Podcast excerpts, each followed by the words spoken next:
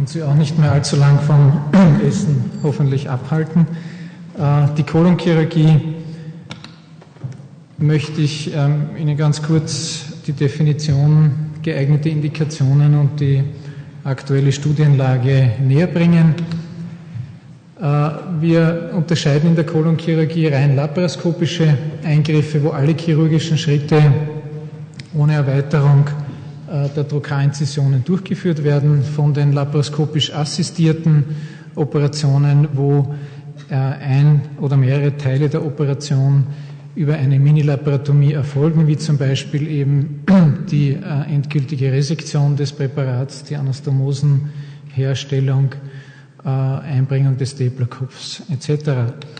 Nun, die laparoskopische Kolonchirurgie ist insofern anders als viele andere minimalinvasive Operationen, als sie in mehreren abdominellen Quadranten äh, vorgenommen werden muss. Das heißt, die Lokalisation, Repositionierung ist äh, aufwendig, äh, sowohl was Instrumente als auch Personal betrifft. Es werden äh, Gefäße, größere Gefäße abgesetzt, äh, Anastomosen hergestellt und zum Teil sehr große Präparate geborgen. Nun, es werden auch Nachteile hier diskutiert, wie längere Operationszeiten, spezielle Instrumente und eben die fehlende Palpationsmöglichkeit. Zur Karzinomchirurgie möchte ich zum Schluss ausgedehnt Stellung nehmen.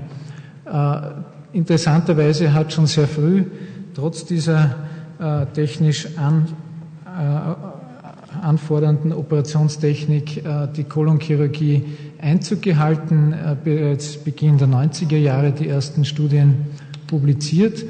Ähm, allerdings damals äh, gewisse Rückschläge, vor allem was die Portzeitmetastasen betroffen hat in der Kolonkarzinomchirurgie, sodass man sich in den weiteren Jahren doch auf die vor allem benignen Indikationen konzentriert hat. Hier zu erwähnen die klassische Iliozekalresektion bei Morbus Crohn, die Rektopexie, äh, die Divertikelerkrankung und äh, die Stomaanlage und natürlich Tumore benigner oder maligner Art. Die gelb äh, herausgestrichenen Indikationen möchte ich kurz durchgehen.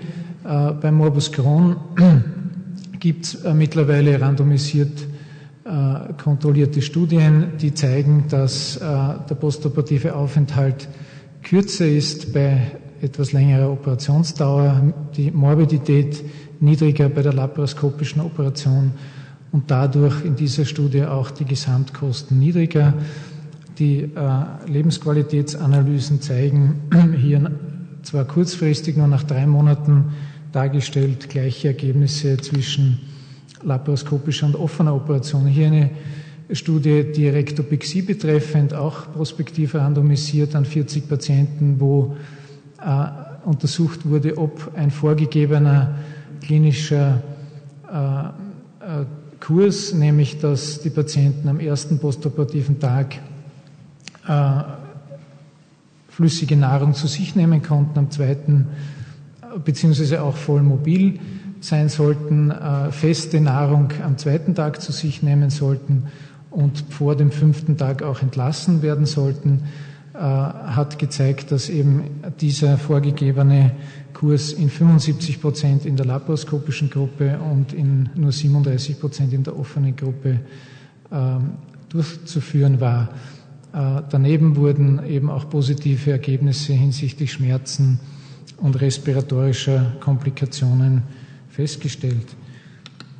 Nun zur Divertikulitis, ähm, die ich Ihnen auch kurz vorstellen möchte. Hier eine Studie an 170 Patienten mit einer äh, Operationszeit von 140 Minuten, einer niedrigen Konversionsrate von 4 Prozent, Kostaufbau am dritten Tag und eine auch akzeptable Komplikationsrate äh, sowohl unmittelbar postoperativ hinsichtlich Leckagen und Abszessraten als auch dann sekundäre Anastomosenprobleme wie Stenosen, die zum Teil auch zu Reoperationen geführt haben.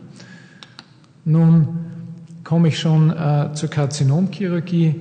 Hier gibt es derzeit vier äh, wichtige Studien. Die Barcelona-Studie 2002 erschienen, äh, eine Single-Center-Studie an 208 Patienten, die gezeigt hat, äh, dass, ähm, gezeigt hat, dass im UCC Stadium 3 die laparoskopische Resektion vorteilhafte Ergebnisse zeigt gegenüber der offenen Operation. Diese Studie wurde sehr stark diskutiert äh, und mittlerweile äh, sind, ist eben eine zweite Studie, eine Multicenter-Studie aus den USA erschienen, die eine gleiche Rate an Karzinom ähm, Rezidiven gezeigt hat, also von onkologischer Seite gleichwertig die laparoskopische zur offenen Operation war.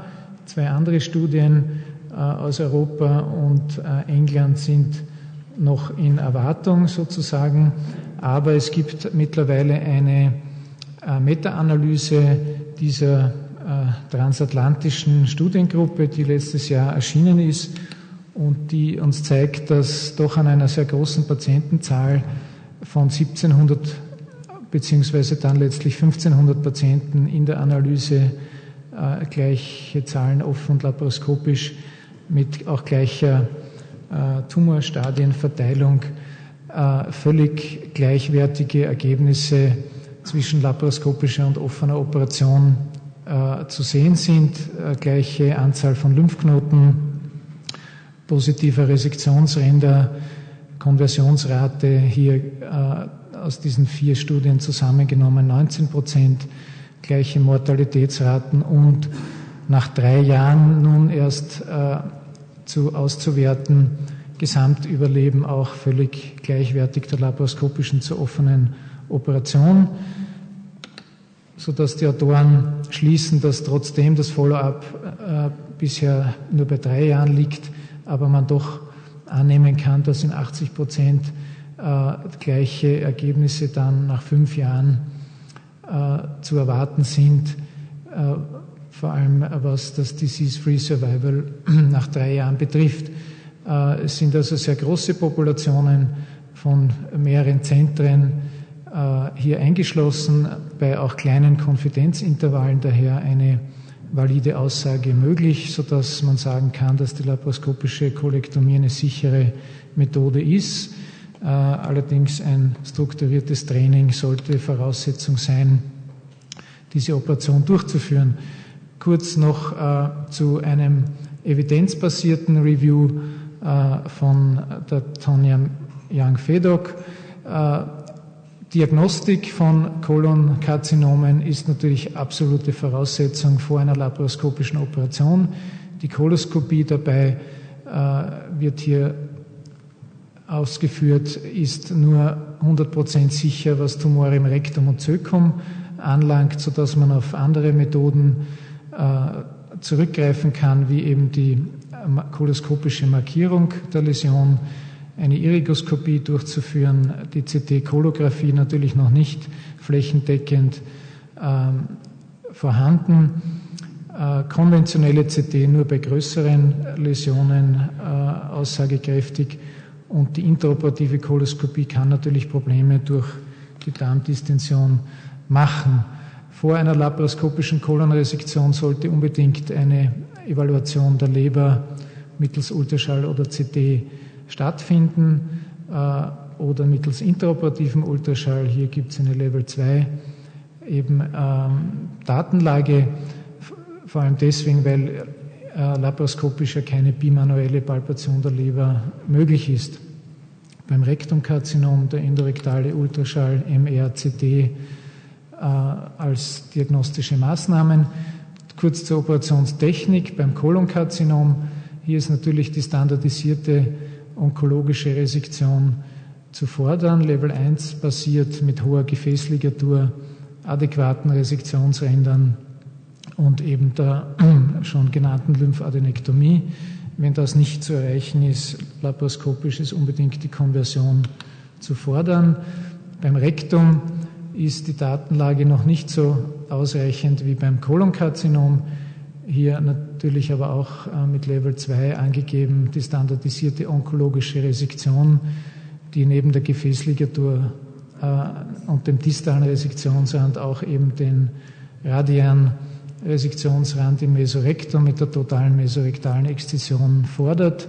Es gibt bisher keine randomisierten Studien äh, und aus der einen Studie Color, wo auch Rektumkarzinome eingeschlossen sind, äh, kann man in einer Zwischenauswertung erkennen, dass doch eine höhere Konversionsrate bei dem Rektumkarzinom laparoskopisch zu sehen ist, sodass die Autoren schließen, dass natürlich beim Rektumkarzinom gewisse Faktoren eine Rolle spielen äh, bei der Entscheidung zur laparoskopischen Operation, wie die Tumorgröße und Lokalisation, äh, Patientenanatomie, Body Mass Index, äh, großer Uterus und äh, natürlich äh, wie immer der Chirurg mit seiner Erfahrung und technischen Ausrüstung.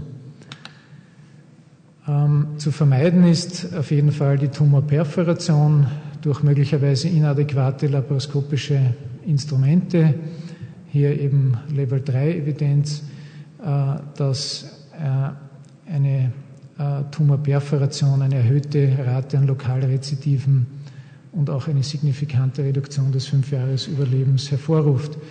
Die No-Touch-Technik wird von Autoren natürlich empfohlen.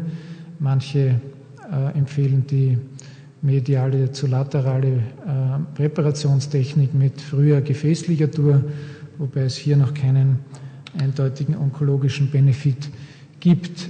Zur Frage der Implantationsmetastasen ist zu sagen, dass äh, die mechanische Wundprotektion mit entsprechenden Folien äh, evidenzbasiert zu empfehlen ist. Äh, bei den verschiedenen Gasanwendungen wie Helium oder gasloser Laparoskopie gibt es noch keine eindeutigen Ergebnisse. Empfohlen wird die Wunddesinfektion nach Präparatbergung und die Fixierung der Ports bei, bei äh, Karzinomoperationen. Nun, das adäquate Training und die Erfahrung äh, ist natürlich auch diskutiert in der Literatur, aber es gibt Hinweise, dass dadurch kürzere Operationszeiten und niedrigere äh, Konversionsraten und auch bessere Komplikationsraten zu erzielen sind. Nun, die Lernkurve bei Koloneingriffen wurde diskutiert. Sie bewegt sich so zwischen 20 und 40 Fällen. Meistens wird die Operationsdauer als Kriterium hier äh, hergenommen. Äh, schlussfolgernd kann man sagen, dass äh, eine laparoskopische Kolonresektion offen mit dem, mit dem Patienten diskutiert werden sollte. Äh, zu empfehlen für den Chirurgen ist eine Vorbereitung für die onkologische Resektion durch dokumentierte äh, benigne Resektionen, wie zum Beispiel bei der Divertikulitis, bei Adenomen und eben auch besonderer Wert zu legen auf äh, den Resektionsabstand und die ähm, vorgenommene Lymphadenektomie und geforderte Gefäßligatur. Äh, die laparoskopische Resektion stellt also in geübten Händen eine sichere Alternative zur offenen Operation dar. Und die Vorteile, die ich schon genannt habe, die in vielen Studien herausgekommen sind, äh, sollten eben äh, für den Patienten dann doch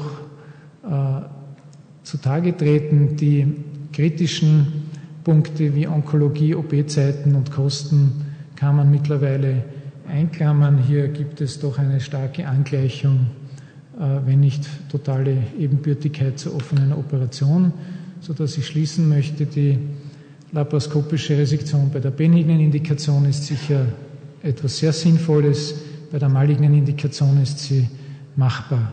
Vielen Dank.